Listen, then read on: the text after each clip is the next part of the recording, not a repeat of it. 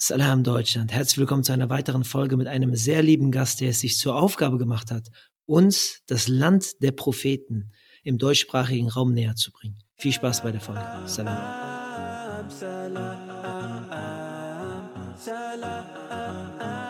So, Bismillah, wir sind wieder live und ich freue mich, einen äh, sehr, sehr engen und lieben Gast und Bruder äh, begrüßen zu dürfen. Salam alaikum. Wa alaikum assalam wa barakatuh. Be bevor ich zu deiner Vorstellung komme, haben wir immer ähm, eine Einstiegsfrage sozusagen in diese Folgen. Äh, und die lautet, wenn ich dir jetzt einen Tee servieren dürfte, welcher wäre das und warum? Dud Bati, das ist ein Tee aus meiner Heimat. Tatsächlich ist es ein schwarzer Tee, der nicht in Wasser gekocht wird, sondern in Milch. Ähm, einmal liegt es daran, weil es einfach natürlich super lecker ist und auch schon seit der Kindheit getrunken wird und letztendlich auch einfach wie eine Mahlzeit auf dem Bauch haut. Mashallah, klar. Und mit Heimat meinst du dann äh, aus Pakistan? Richtig. Jeder Pakistaner weiß Bescheid. Dann darf ich den Bruder Abdul Halim grüßen. Salam nochmal. Ähm, du bist hier äh, für ein sehr spannendes Thema, äh, für ein emotionales Thema wahrscheinlich auch. Und äh, ich, bin, ich bin gespannt, welche Sichtweise du ähm, darauf betrachtest, denn es geht um äh, wie, wie, wie die gleichnamige Instagram-Seite, wo du das Ganze dokumentierst und steuerst, Land der Propheten, um das Land der Propheten. Ähm, wir reden von Palästina. Ähm, und äh, ich, ich bin sehr gespannt, äh, in welche Richtung sozusagen dieses Gespräch geht und auch in welche Richtung sozusagen deine Reise und deine Arbeit geht in Zukunft. Ähm, und äh, vielleicht nur kurz zu dir als Vorstellung. Ich meine, du bist äh, 29 aktuell äh, in, in Hessen sozusagen, Pfälzer Bub, wie du das selber sagst. Ähm, hast selber in äh, Koblenz, ich bin nicht irre, International Management und Business studiert. Ähm, warst auf verschiedenen äh, äh, Stationen tätig ähm, und bist aktuell ganz äh, exotisch eigentlich im, im Vertrieb von Cyber Security oder IT-Security-Produkten äh, unterwegs, wenn ich mich nicht irre, richtig? Richtig, genau. Das ist an der Stelle richtig. Ich sichere Krankenhäuser vor Hackern ab. Spannend, ja? also das ist auch ein Riesenthema, was Gesundheitsdaten und Co., aber das glaube ich, das verdient ein, eigene, ein eigenes Gespräch. Ich, ich wollte gerade sagen, das ist eine Genre, die würde wahrscheinlich mehrere Bände bedecken, aber tatsächlich auch ein sehr interessantes Thema, also auch wenn wir darüber sprechen, IT-Security für uns Bürger oder auch ähm, gerade auch für Influencer und Co. ein sehr, sehr wichtiges Thema, was man vielleicht auch mal belichten sollte. Und daneben hast du ganz, ganz andere, äh, ich sag mal, spannende Themen, die, die ich jetzt eigentlich rauspicken könnte von äh, deinen Kochkünsten mehr oder weniger oder dein, dein äh, Fable für, für Natur und das Aufbauen von, äh, wie sagt man, Lebenswohnungen äh, für, für, für Würmer und, und vieles andere sozusagen. Das man da hat Kampfsport und ich weiß nicht was, du hast sogar, wenn ich mich nicht irre, eine Radtour mal gemacht über, was war das, 1000 Kilometer? Tatsächlich 1000 wären sehr schön. Es war damals tatsächlich von Mannheim nach London. Das waren rund 700 Kilometer auf Okay, sechs 700. Tage verteilt, genau. Mashallah. Wie, wie kam die Radtour zustande? Tatsächlich kam es wie folgt, und zwar nach dem Abi hat ja jeder die Wahl, sechs Monate fliege ich jetzt nach Australien oder was, was habe ich denn vor? Und ich habe mir gedacht, hey, mach doch mal was, versuch doch mal zumindest was Praktisches zu machen, habe mich mit ehemaligen Schulkollegen zusammengetan und wir hatten damals gesagt, wir fahren nach London und generieren Spenden für krebskranke Kinder in Mannheim, für die Uniklinik. Subhanallah. Es war ein sehr, sehr Mhm. tolles Projekt.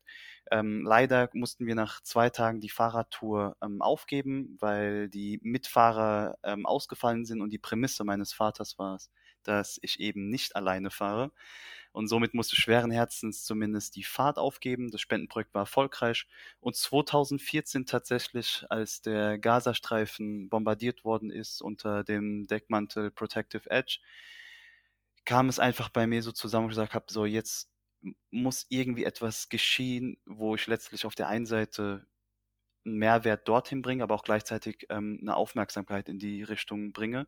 Mhm. Und so mhm. führte das eine zum anderen. Dann haben sich wieder alte Schulkollegen zusammengetan und wir hatten eine kleine Gruppe in Mannheim, die letztlich entgegen zu Demonstrationen Die-Ins veranstaltet hat. Das ist eine Art von stille Demonstration, weil ich war tatsächlich damals in Frankfurt mit dabei auf dieser großen Demo und habe danach mir geschworen, ich gehe nie wieder auf eine Demo, weil einfach tatsächlich vor Ort Polizisten angegriffen worden sind, äh, Takbirs ausgerufen worden sind, wo ich mir gedacht habe, hey, wäre ich jetzt ein Passant, hätte ich einfach nur Angst und würde nach Hause rennen, weil ich keine Ahnung habe, was die gerade von mir wollen. Und in dem Sinne, so ein Die-In, vielleicht für diejenigen, die es nicht kennen, ist eine stille Form von Protest oder Demonstration. Was Mhm. der Kollege von mir gemacht hat, war folgendes. Er hat basierend auf den Berichten von Bezalem und ähm, auch von der UN einfach nur Fakten vorgelesen. Und das in einem Kontext, dass eben circa 20 bis 30 Personen auf dem Boden lagen. Und jetzt denkt ihr euch, okay, wo ist der Zusammenhang? Und zwar, wir haben über einen sehr großen Lautsprecher im Voraus auf Deutsch abgespielt, wie es sich anhört, wenn man im Gazastreifen einen Anruf vom Militär bekommt, in dem man gesagt bekommt, in den nächsten fünf Minuten muss das Haus geräumt werden, weil das Haus wird bombardiert.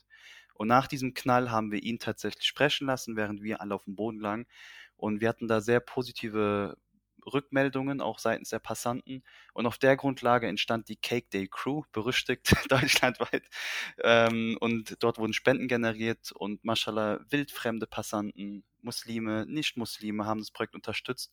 Und gerade im Kontext von Essen sind auch sehr, sehr interessante Gespräche zu der allgemeinen Situation entstanden. Genau. Mashallah, das, das Kuchenkalifat. Jetzt haben wir, äh, jetzt haben wir einige, einige, ne, was wird da, Spenden, Cake Day Crew und so weiter, ähm, Protest, äh, Aktion, Aktivismus äh, im Kontext von äh, Palästina, Raza und Co.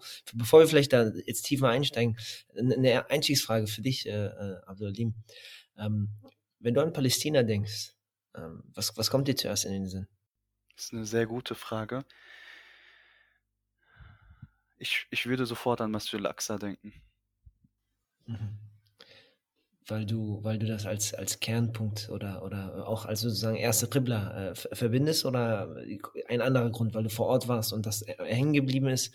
Oder warum kommt das so äh, direkt in den, in den Vordergrund? Also ich muss tatsächlich sagen, das war eine Transformation. Ähm, 2014, als ich diese Cake Days gemacht habe, als ich die Fahrradtour gemacht habe, hatte ich sogar einen Flyer, auf der war die Kubate Sochra, also die, die, die Moschee mit dem goldenen Dom auf dem Gelände der Masjid al-Aqsa drauf. Aber ich habe zu dem Zeitpunkt mir noch nie irgendwie gewünscht, dorthin zu gehen und zu beten. Ich hatte nicht die spirituelle Verbindung zu diesem Ort, mhm. sondern es war eher mhm. dieses politisch, aktivistisch getriebene, was mich an diesen Ort gebunden hat und tatsächlich das einfach nur ein Symbol war für mich.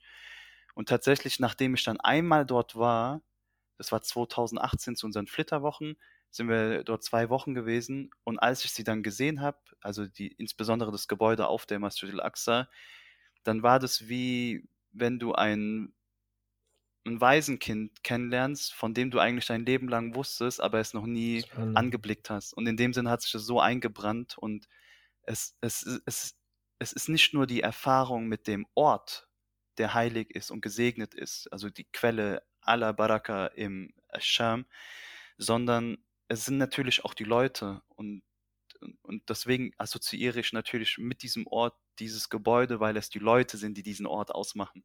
Und mhm. ähm, ja, es wäre tatsächlich Masjid al-Aqsa, auf deine Frage zurückkommt.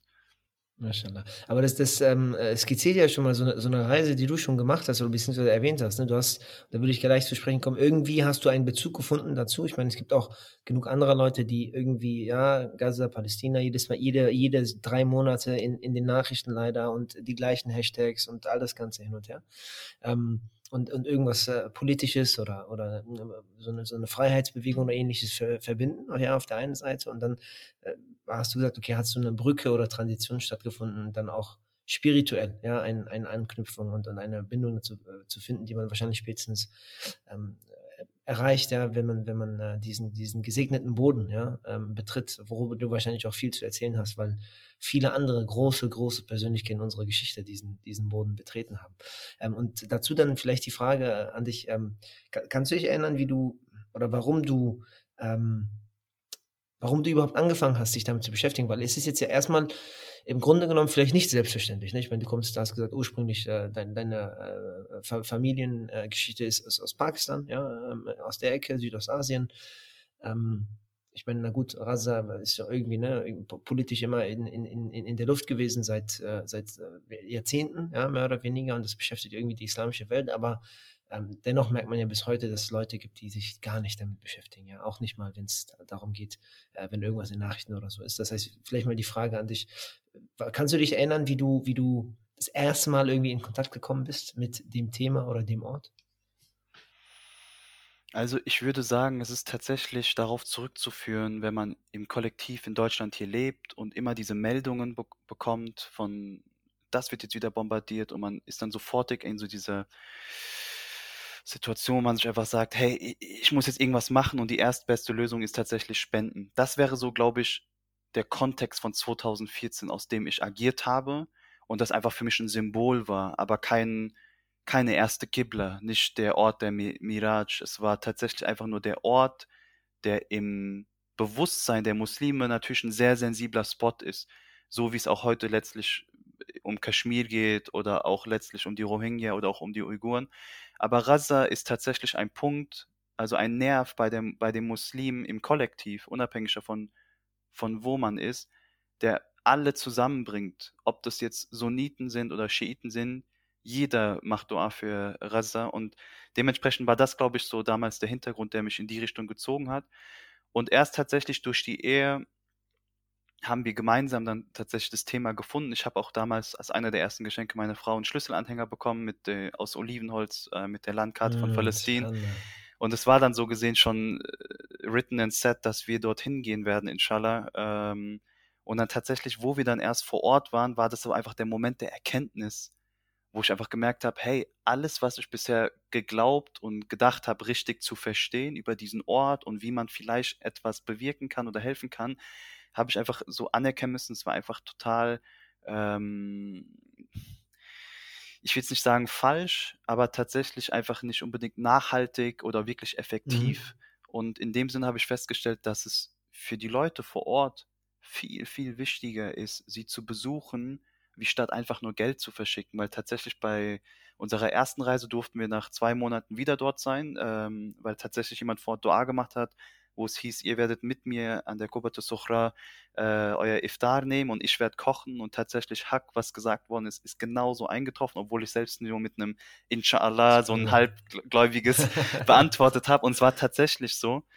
Und in dem Sinne war ist es einfach nur, glaube ich, einfach eine Riesengnade von Allah subhanahu dass er dich überhaupt an diese Orte denken lässt, ob es politisch oder auch religiös bedingt ist, weil es ist letztlich ein Zeichen von also ein Zeichen von Allah, also die Liebe zu diesen Orten.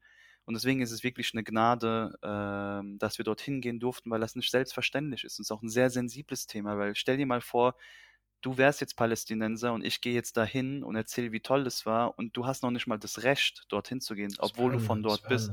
Und deswegen ist es so eine große Einladung und auch gleichzeitig Güte von Allah subhanahu dass wir dort sein durften und dort diese Erlebnisse haben durften.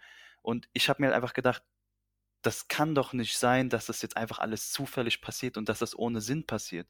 Allah wird doch sicherlich darin eine Hikma haben oder auch eine Forderung haben an mich, wenn er dir etwas Großes gibt, dann wird es doch auch heißen, dass da eine Gegenleistung, nicht, dass er die braucht, aber im Sinne von, dass du deinen Dank ähm, letztlich darin manifestierst, dass du dir Gedanken machst, hey, wenn es für mich so toll war, wird es auch sicherlich für andere so toll sein. Und aus der Perspektive bin ich dann eben zurückgekommen und habe gesagt, hey, ich muss irgendetwas starten und vollkommen richtig, wie du auch eben eingangs auch gesagt hast, tatsächlich ist der Fokus meistens national und eben politisch orientiert. Das ist richtig und wichtig. Ähm, jedoch hat Dr. Omar Suleiman, der übrigens auch ursprünglich aus Raza ist, was sehr Schönes gesagt in einem Vortrag zu Masjid al-Aqsa. Und das war, dass selbst die Palästinenser mittlerweile, ich will jetzt nicht sagen komplett, aber teilweise die spirituelle Verbindung zu diesem Ort vergessen haben. Und dementsprechend habe ich mir gesagt, okay, der Ort ist besonders. Die Leute hier in Deutschland wissen leider nicht viel darüber. Sie wissen leider auch meistens noch nicht mal, was überhaupt die Masjid al-Aqsa ist. Wir reden über ein Areal, was so groß ist wie 140.000 Quadratmeter. Das ist kein Gebäude, das ist ein Riesenareal und macht, äh, mhm. äh, mhm. genau, dementsprechend wenn dir etwas geklaut wird und du weißt noch nicht mal, was in deinem Besitz ist, ist es schwierig, später in der Bestandsaufnahme oder Inventur festzustellen, was jetzt tatsächlich dir fehlt. Und in dem Sinne ist es halt wirklich sehr wichtig, erstmal vielleicht den Leuten bekannt zu machen, was es dort gibt, was die Bedeutung dort ist, was, was Allah SWT darüber sagt, was unser Prophet darüber denkt und auch letztlich ähm, darum gebeten hat, welche Beziehung die Sahaba mit diesem Ort haben und pflegten. Und in dem Sinne kam ich zum Entschluss, okay, wir machen wirklich eine Plattform, normalerweise sagt man ja, Dauer ist eigentlich für Nicht-Muslime ausgerichtet. Und deswegen sagt man ja eher, man gibt eine Nasir, wenn man über Ratschläge an Muslime gibt. Ähm, aber tatsächlich müsste ich schon sagen, es ist tatsächlich eher eine Dauerplattform, weil unser Wissensstand, und da, dabei sehe ich mich selbst an erster Stelle, weil ich, ich bin genauso Teil davon, ähm, ist leider noch wirklich Richtung, es, es läuft gegen Null. Und dementsprechend haben wir gesagt, okay, wir bauen eine religiös, spirituell orientierte Seite auf, weil es gibt genügend sehr gute, sehr informative politische Webseiten oder auch Social Media Channel auf Deutsch. Und wir legen den Fokus auf die spirituelle Verbindung an unsere erste Kibla, die zweite erbaute Moschee. Gab es, äh, Abdalim, ähm, in, in Palästina ein, ähm, ein Geschehen oder eine Geschichte, die, die, die dich auch dazu quasi gedrängt hat, wo du gesagt hast, na gut, einfach äh, zu spenden, einfach äh, Hashtags zu rufen oder ähm, äh, auf Demonstrationen Flaggen zu schwingen und sonst nichts anderes zu machen. Ähm, also in Anführungszeichen jetzt, ja. Ähm, ist, ist, ist, also bringt den Leuten vor Ort nicht so viel? Ähm, oder ähm, ist das, ist, also wie du gesagt hast, Teil von dem Ökosystem? Oder ah, gab es da irgendein Ereignis, was sich nochmal in Palästina quasi yeah. äh, sich bei dir eingebrannt hat und wo du gesagt hast, mhm. Äh, so, man, man muss auf, von einer anderen Schiene sozusagen auch kommen?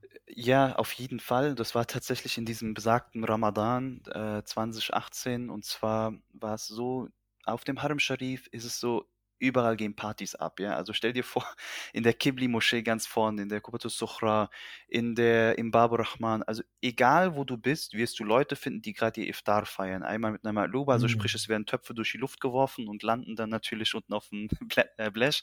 Abgesehen davon gibt es natürlich auch öffentliche Iftars. Es ist auch wunderschön und ähm, dort ist es meistens so, dass letztlich entweder zum Beispiel türkische Hilfsvereine ähm, oder auch internationale Hilfsvereine auch öfters mal ein Iftar ausgeben. Und an dem einen Tag war ich total irritiert, weil die Folien lagen aus auf dem Boden, aber die, die Portion oder sprich, dass die, die Speisen lagen nicht aus und ich so, was ist denn hier los? Und tatsächlich an dem Abend war es so, dass mir dann jemand gesagt hat, ja, heute wollte Qatar uns das Iftar ausgeben, aber wir haben die Spende abgelehnt. Und es war für mich so ein krasser Punkt, weil ich mir gedacht habe, Subhanallah, diese Art von Würde und Stolz kennen wir gar nicht. Im Sinne von, wenn du mich jetzt anrufen würdest und mir sagen würdest, hey Abdulalim, mein Haus brennt, ich brauche Hilfe wie würdest du darauf reagieren, wenn ich sagen würde, klar, ich schick, dir, schick mir mal kurz deinen PayPal-Account und schick dir jetzt Geld. Also selbst in Situationen, die uns übermannen und wo man schon vorneweg weiß, hey, es hat gar keinen Mehrwert, dass die Person jetzt irgendwie kommt, ist es trotzdem eine sehr, sehr wohlersehene Geste, wenn man jemanden zumindest hat, der einem Beistand leistet, auf dem man seinen Kopf vielleicht lehnen kann auf die Schulter und vielleicht einfach weiß, okay, Alhamdulillah, ich habe Geschwister und die sind auch da. Und das war so für mich der springende Punkt, wo einfach für mich wirklich so ein Glashaus im Kaputt einfach zerschossen ist, zu sagen, du kannst spenden vor Ort an, an Locals, die sowieso nichts annehmen werden und sagen, die Leuten in Gaza, den Leuten in der Westbank geht's einfach dreckig. Bitte gib denen das Geld, weil wir hier in mhm. bedingt durch den Tourismus wesentlich besser leben oder überleben können im Verhältnis zu unseren Geschwistern dort. Ähm, und du kannst auch lokal natürlich spenden aber die beste Möglichkeit, die Leute dort zu unterstützen, und das ist auch im Einklang mit dem Mufti von ähm, Quds sowie den Shoyuch, die jeweils sagen, kommt vorbei, besucht uns. Das ist alles, was wir wollen, weil ein Herz, was an diesen Ort geht, kann nicht zurückkehren, ohne dass es im gleichen Zustand ist. Weil unser Prophet Sallam hat ja schon explizit gesagt, also auch der Name Al-Quds oder Beitul Maqdis ist alles darauf aus, dass da was passiert. Es ist der bereinigende Ort. Und ähm, deswegen, also eine Person, die dort war, eine spirituelle Verbindung aufgebaut hat, kann sich natürlich auch an die, also kann sich die Besatzung nicht wegdenken. Also sie wird der Realität entgegenstehen und feststellen, was funktioniert, was nicht funktioniert, wie man Leuten helfen kann, in welcher Situation sie ist. Und bestenfalls, wenn sie dann dort ist, geht sie in muslimische Hotels oder sagen wir mal auch in Organisationen, die von Palästinensern ist, als auch von Christen und guckt, dass sie ihr Geld dann halt eben an die richtigen Quellen gibt, um gewisse Sachen zu vermeiden. Ähm, aber jeder, der dorthin gegangen ist im Bekanntenkreis, ist teilweise einfach süchtig geworden. Das ist übrigens auch ein medizinisch anerkanntes Syndrom, könnt ihr gerne mal auch googeln. Das heißt Jeru Jerusalem Syndrome. Das ist einfach von christlichen Pilgern, die dorthin gegangen sind und danach angefangen haben zu halluzinieren, dass sie immer noch dort sind. Also der, der, der Ort ist wirklich unbeschreiblich schön, obwohl man natürlich diese gesamte Spannung hat. Aber es ist halt einfach diese Sakina, die man einfach noch von Medina Munawwara kennt. diese Seelenruhe mhm. auf der Masjid al-Aqsa und diese alten Gassen, weil äh, Sayyidina Ibn Abbas hat, äh, hat auch dazu gesagt, es gibt keinen Quadratzentimeter, auf dem nicht ein Prophet oder Engel stand oder auch ein Prophet im Sujud war. Subhanallah, subhanallah, subhanallah. Krass. Krass, krass. Ähm, ich ich würde sehr gerne mit dem spirituellen äh, Teil weitermachen, aber vorher eine Frage und, und die da lautet, äh, dass ich auch mal Diskussionen mitbekomme, auch aus, ich glaube, ähm, zumindest äh, aus dem Gazastreifen heraus, dass sie eben sagen, besucht es nicht, weil es irgendwie äh, den Staat vor Ort legitimisiert und, und all das Ganze und man sich oder vielleicht auch selber nicht besucht werden kann, etc. Ja, hast du das mitbekommen oder kennst du diese Diskussion oder worum es da geht, vielleicht um Aufklärung zu sorgen? Weil ich habe ein paar Mal auch im Bekanntenkreis und so weiter gesehen, dass, dass die aus diesem Grund äh, nicht, nicht vor Ort äh, irgendwie äh, mhm. besuchen möchten, was ja einen starken Kontrast darstellt zwischen dem, was du darstellst. Ja, natürlich, weil letztlich auch dazu zu sagen ist, ich bin damals über Tel Aviv eingeflogen, somit halt auch eben über den israelischen Airport ähm, die Meinung gibt es und es gibt tatsächlich da auch ähm, Meinungsunterschiede in dieser Weise, weil tatsächlich die Begründung ist, ähm, von der Meinung, die du gerade ähm, dargestellt hast, zu sagen, es ist ein Land unter Besatzung und mit unserem Kauf von Tickets oder Nutzung von Infrastruktur, für die wir letztlich zahlen, unterstützen wir nicht nur die Besatzung, sondern wir akzeptieren letztlich auch ähm, ihre also wir legitimieren ihre Besatzung oder halt eben auch ihre Politik. Ähm, die Meinung gibt es, ist auch insbesondere im äh, Hijaz äh, vertreten und wird auch dort propagiert. Ähm, auf der anderen Seite gibt es zum Beispiel auch eine Fatwa aus Jordanien, in der sich Ulama insbesondere auch in der gegenwärtigen Zeit damit befasst haben und gesagt haben, Al-Quds sowie das, die Gesamtheit von Palästina wird aktuell mehr und mehr ähm, ich, ich weiß gar nicht, wie der deutsche Begriff dafür ähm, ist, ähm, also es wird transformiert zu einer jüdischen Region, die in der Form ursprünglich gar nicht mehr ähm, zurückzuführen ist. Also im Sinne von, es, wenn wir jetzt mal in Khalil sind, also auch bekannt als Hebron, werden Straßennamen entfernt, werden letztlich äh, Behausungen von heute auf morgen entfernt und das halt natürlich in einer Geschwindigkeit, die jetzt nicht, sagen wir mal, in einem Jahr einem Haus ist, sondern tatsächlich fast im Wochentakt. Und auf die Weise wird halt eben sehr schnell dort gehandelt und es sind leider auch Sachen und Artefakte schon zerstört worden, die nicht mehr zurückführbar sind. Und in dem Sinne haben diese Ulama beschlossen zu sagen, die Leute sollen kommen. Und selbst die Imame der Masjid al-Aqsa selbst sagen, bringt die Leute. Und das ist insbesondere ein Aufruf an alle Muslime im Ausland, die zum Beispiel wie wir in Deutschland, in England insbesondere und auch in den Staaten leben, weil sie über ihrem Passport problemlos einreisen können. Also sie sind dazu legitimiert. Und ähm, in der Sira, wenn man zurückschaut, also auch in der Begründung dieser Fatwa, ist zurückzuführen das Abkommen von Hudaybiyah, als die Sahaba und unser Prophet sallallahu alaihi wasallam letztlich nach Mekka gekommen sind, was damals unter der Herrschaft der Quraysh, also der, der nicht-muslimischen, noch nicht-muslimischen Quraysh ähm, letztlich unter der Macht war und sie bei denen auch letztlich eine, ein Abkommen hatten, dorthin zu gehen unter ihrer Macht und die Umrah durchzuführen. Jetzt könnte man natürlich sagen, hat der Prophet sallam damit ihre staatliche oder eben politische Macht anerkannt und warum haben die dann dort die Umrah durchgeführt? Und ich denke, unser Prophet Sallam ist letztlich das, das Maß aller Dinge. Und wenn er es gemacht hat, dann wird es dafür eine Hikma geben für uns alle, die bis heute dann noch angilt. Und abgesehen davon ist halt tatsächlich auch die Frage, okay, gehen wir mal nach dieser Fatwa und fragen uns, was würde denn passieren, wenn wir das jetzt einfach so durchziehen, weil ja die Prämisse dieser Ulama insbesondere ist, wie zum Beispiel auch Sheikh äh, Yusuf Kardawi, dass sich die Muslime zusammentun müssen. Also das ist ja nicht der langfristige Zielzustand dieser Ulama, sondern sie sagen, nein, die Muslime müssen zusammenkommen und eine Lösung finden. Die müssen sich organisieren.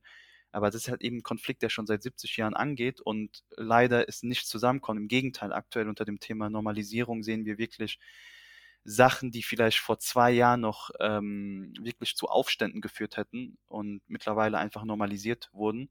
Und in dem Sinne ist halt die Frage, was wäre die Alternative? Und mich persönlich in, ist halt eben tatsächlich mit der Geschichte von Masjid al-Aqsa verbunden, dieser eine Vers immer wieder vor Augen.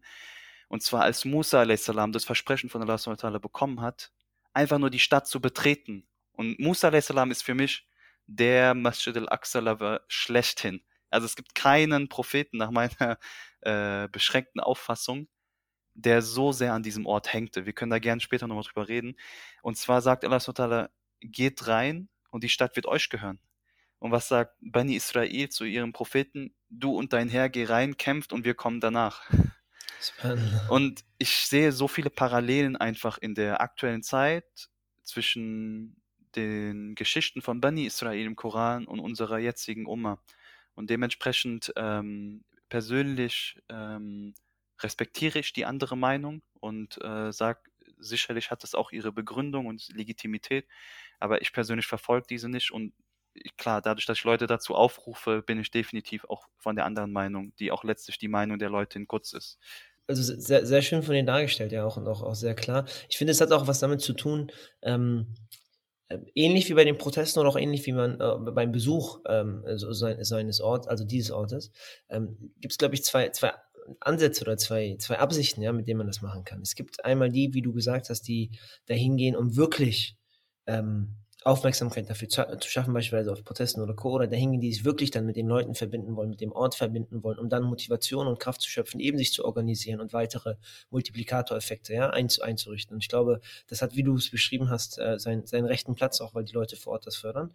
Aber es gibt auch, so wie bei vielen anderen Sachen, ähm, und das sehe ich leider, dass ähm, äh, auch bei im muslimischen Raum oder in Anführungszeichen muslimischen Aktivismus öfters vorkommt, dass man die Sachen ohne Bewusstsein macht dass man einfach mitgeht. Man ist mit einfach auf der Demonstration mit dabei. Man, um, um, irgendwie bei irgendwo, also ich weiß nicht, weil man äh, aus, aus welchen Beweggründen auch immer, man beschäftigt sich nicht wirklich mit dem Kern oder mit der Materie. Genauso wie ich auch ein paar Leute sehe, und da kann ich die Kritik der anderen Seite verstehen, äh, wenn man das einfach als Urlaubsort in Anführungszeichen sieht. Ja, weil man sagt, oh, man ist da, man hat dann Instagram-Bilder, man hat das geschossen, man konnte sammeln, ist ein kurz etc., man hat sich kaum mit den Menschen vor Ort beschäftigt, die Geschichten angehört, in, ja, mit, mit, mit Gleichgesinnten äh, gesprochen, damit man wirklich eine Verbindung von Herz zum Ort sozusagen hat. Und ich glaube, das ist eine Gefahr auch, die man, wo, ich die Kritik der anderen Seite verstehen kann, äh, dass wenn es dann einfach wirklich nur darauf ausläuft, man zahlt die Infrastruktur, man zahlt die Flüge, man zahlt all das Ganze vor Ort ähm, und, und äh, ja, hat, hat das eigentlich dann nur gemacht für, für, für die wie sagt man, für die schöne Aussicht, in Anführungszeichen, das schöne Foto vor, der, vor, der, vor dem goldenen Dom. Da hast du ähm, vollkommen recht an der Stelle und das will ich auch nochmal an der Stelle bekräftigen, zum Beispiel Dr. Omar Soleiman in seinem Intro, wo er halt eben dieses, dieses Statement halt auch gibt zu der spirituellen Verbindung zum Beispiel Aqsa, die leider etwas verloren gegangen oder zweitrangig wurde, gibt er halt eben auch mit, tatsächlich ist das Blut eines Gläubigen heiliger als die Kaaba. Und dementsprechend 100 Prozent, also was du auch gerade gesagt hast in Bezug auf, wenn du dorthin gehst und letztlich seine Selfies schickst und äh, schießt und dann wieder zurückgehst und eigentlich es gar keinen Unterschied gemacht hat, weil du keine Verbindung aufgebaut hast mit diesen Leuten und diesem Ort, dann ist es sicherlich auch total legitim, was gesagt wird, also dass man dann eben diesen Ort nicht besuchen sollte. Aber Subhanallah, nachdem wir dort waren, direkt beim ersten Mal, haben wir bis heute hin noch ähm, jetzt Familienbeziehungen zu Bekannten, zu Ammus, zu Sheikhs, zu äh, Murabetin, zu Familien, die auch ähm, in Jerusalem in Armut leben, weil es natürlich eine sehr schwierige Situation ist unter Besatzung. Und das heißt, wenn irgendwas dort passiert, dann denkst du nicht nur, nur noch an Masjid al-Aqsa und geht's ihr gut, sondern du denkst an Mohammed, du denkst an Khalil, du denkst an äh, Rawan, weißt du? Und äh, und das, das ist doch eigentlich das Ziel, weil wir als Umma sind ein Körper und sollten uns doch letztlich wundern, wenn ein Glied sich ähm, anders verhält oder schmerzt oder in irgendeiner Weise ein Problem äh, kommuniziert wird. Und das ist das Schöne. Und Subhanallah, wenn ich dir jetzt sagen würde, Medina Munawwara ist gerade unter Besatzung und die sind kurz davor, die Grabkammer äh, anzugreifen, dann wärst du doch sicherlich der Erste, der sagen würde, Labeik, ich bin los. Ich weiß zwar nicht, was ich dort machen werde, ob ich vielleicht einfach nur stehen werde oder vielleicht einfach präsent sein werde, aber ich bin los. Und wo mhm. ist dieses Gefühl, wenn wir über Masjid al-Aqsa sprechen? Weil es heißt dann als ja, die Palästinenser sind selbst schuld, weil die haben damals die Osmanen verraten. Ja, es ist das und das und das. Ja, aber die sind ja von, äh, von der Partei oder die sind in dieser Madhab oder wie auch immer. Aber würden wir uns das anmaßen, wenn wir über die Kaaba Sharif reden würden, wenn wir über Medina Munawwara reden würden, über das Grab unseres Propheten sallallahu ich, ich weiß nicht, wie siehst du das? Also ich, ich, ich, ich kann, ich, ich, ich, ich finde keinen legitimen Grund zu differenzieren. Mhm. Und deswegen ist es so ein bisschen, die Frage Allah beschreibt sie ja in Surah al-Isra, also die, die Begrifflichkeit Aqsa, also als die entfernteste Moschee, damals regional, im Sinne von Makkah al-Mukarrama und Madinah al-Munawwara. Mhm. Die Frage ist aber jetzt tatsächlich, ist es für uns vielleicht auch eine spirituell entfernte Moschee, also einfach nur noch Räumlichkeit und da war mal was und die ist auf jedem Kalender und Handy-Hintergrund, aber ja, und, und das ist tatsächlich so das Gebiet, wo ich glaube, dass wir viel ähm, arbeiten sollten und einfach, einfach uns gegenseitig auch informieren sollten, dass wir ein gemeinsames, kollektives Erbe haben. Also du kennst es sicherlich auch in allen Familienstrukturen, ist es allgegenwärtig. Wenn das mhm. Erbe der Eltern auf dem Tisch liegt, kommt sich jeder in die Haare. Familien trennen sich teilweise. Es gibt die größten Streite. Und Sayyidina Salahuddin al-Ayyubi hat uns ein Erbe hinterlassen, worum sich keiner kümmert. Mhm. Und äh, in dem Sinne ist es tatsächlich äh, essentiell, dass wir uns mehr mit dem Thema beschäftigen und auch die Baraka entnehmen, weil ich glaube, es war wenn ich es richtig aufgefasst habe vom Vortrag von Dr. Omar Kiswani, das ist einer der Sch sechs Shuyuch von Masjid al-Aqsa, also der Präsident, mhm.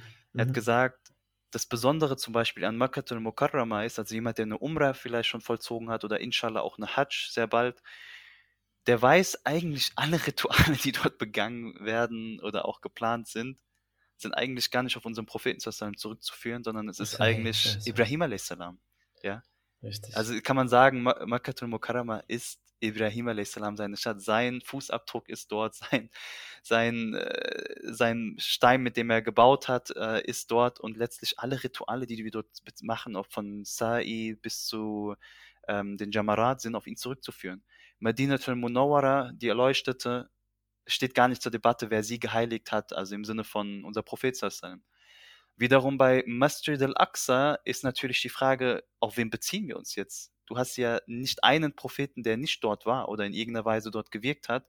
Und tatsächlich sagen die Ulama, es ist Allah subhanahu wa ta'ala, der es selbst geheiligt hat. Also nicht einen Propheten als Mittler oder als, äh, als hm. Zweck benutzt hat, um diesen Ort zu heiligen, sondern er hat es auf sich selbst bezogen. Und deswegen heißt es auch im Koran, subhanallah, an jeder Stelle, wo es erwähnt wird, ein Ort, den wir gesegnet haben. Spannend. Und spannend, ist, spannend, spannend.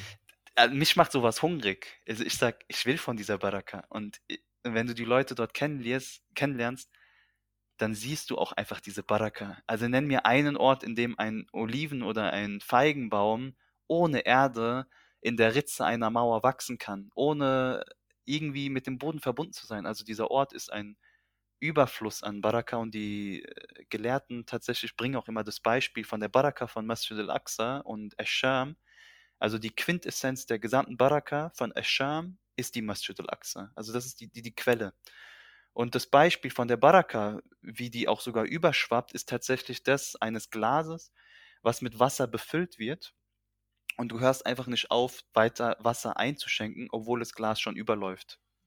Und wie das Wasser überschwappt auf die Gesamtheit äh, des Tisches oder des Objekts, worauf das Glas eben steht, das ist das äh, Gleichnis der Baraka von Masjid al-Aqsa. Und ähm, ich glaube, wir alle, insbesondere ich, wir brauchen diese Baraka. Wir brauchen Baraka in unserer Zeit, wir brauchen Baraka in unseren Ehen, in unserem Leben. Und uns entgeht hier eine Baraka. Und mit jedem Tag äh, wird leider die Situation nicht unbedingt besser. Und dementsprechend ähm, ist es sehr, sehr wichtig, ähm, hier unser Erbe zu claimen und nicht einfach ähm, vergehen zu lassen.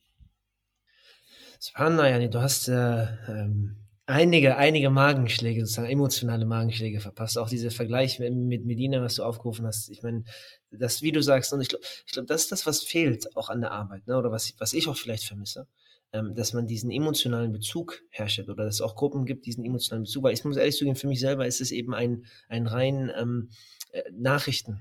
Thema in Anführungszeichen, wenn man so betrachten will. Natürlich, man hat persönliche Kontakte, man spricht darüber, man beschäftigt sich selber, aber wenn man einfach nur die Eindrücke nimmt, die man bekommt, nicht um die man sich selber kümmert, dann ist es ein, ein sehr, sehr platzes Thema und was sich auch in eine Richtung ähm, verlenkt, wo man eben diese Geschichte und diesen spirituellen Bezug, ähm, den, den du äh, ja, auf, das ist nochmal der Aufruf auf deiner Seite, Land der Propheten, äh, an alle, die noch hungrig sind, so wie Abdalin es beschäftigt haben, bitte folgt der Seite, unterstützt auch äh, das, auf, auf Instagram heißt es Land der Propheten mit wahrscheinlich immer mehr aufkommenden auch Veranstaltungen etc., die man hoffentlich besuchen kann in verschiedenen Städten. Ähm, das aufrechtzuerhalten, ja, ähm, weil das, das vergeht. Wie viele Geschichten, also es ist sowieso allgemein schon, wie viel islamische Geschichte uns gar nicht bewusst ist, bis zum Propheten. Also auch allein dahin ist ein, eine Riesenlücke. Und dann darüber hinaus, wie du gesagt hast, ist ein Ort, äh, in dem keine Ecke gibt, wo jemand nicht von den Engeln oder Propheten das betreten haben oder, oder sich niedergeworfen haben. Äh, darüber wissen wir noch weniger. Und deswegen ist es, glaube ich, so wichtig, gerade auch für Leute aus unseren äh, Generationen, die jetzt so langsam in diese Klasse kommen, wo es nicht darum geht, nur Arzt zu werden, Ingenieur zu werden, das zu werden, das zu werden, das zu werden, äh, dass wir, dass wir eben solche Themen eben fördern, weil unsere Geschichte ist unsere Identität und da geht ähm, der größte Teil unserer Geschichte mit diesem Ort verloren, wenn wir keinen Bezug dazu aufbauen. Deswegen danke ich dir vielmals, Abdalim, für diese Arbeit und wünsche dir sehr, sehr viel Erfolg und bin sehr, sehr gespannt auf deine spannenden Eindrücke, die du mit uns teilst und äh, diese vielen Goldstücke, die uns verloren gegangen sind und vielleicht äh, wiedergefunden werden. Ich glaube, es gibt eine Aussage, wenn ich mich irre, die sich da heißt, äh, das Wissen ist die, ist die, ist das äh, verlorene Geschenk der Muslime. Ich kann das, ich weiß nicht gerade, auf wen ich das zurückzuführen habe, aber tatsächlich ist das so dass wenn wir unser eigenes Wissen, was schon aufgeschrieben ist, wiederfinden, ähm, Subhanallah, automatisch, man fühlt sich empowered, man fühlt sich gestärkt und auch dazu motiviert, sich zu organisieren, um dieses ganze Konstrukt aufrechtzuerhalten. Deswegen, Barakallahu fik, ich danke dir nochmal vielmals, Bruder Abdali. Jazakallah auch nochmal für die Einladung und die Möglichkeit, ähm, über dieses besondere Thema reden zu dürfen. Äh, Jazakallah auch natürlich an die Zuschauer und auch wirklich, mashallah, ich bin ein großer Fan von deiner Seite und deiner Arbeit und bin einfach äh, sehr, sehr dankbar, dass du letztlich diese Diamanten in unserer Gemeinschaft zum Vorschein bringst. Nicht, dass ich mich selbst als einer von denen sehe, sondern deswegen ist es eine Ehre, mit denen einem, auf einer Plattform reden zu dürfen. Aber im Gegenteil, also es ist einfach wirklich sehr, sehr tolle Arbeit und vielen, vielen Dank dafür. Möge Allah segnen, annehmen und inshallah auch noch mehr Baraka äh, reingeben. Amin ajmain. Assalamu alaikum wa rahmatullahi wa barakatuh.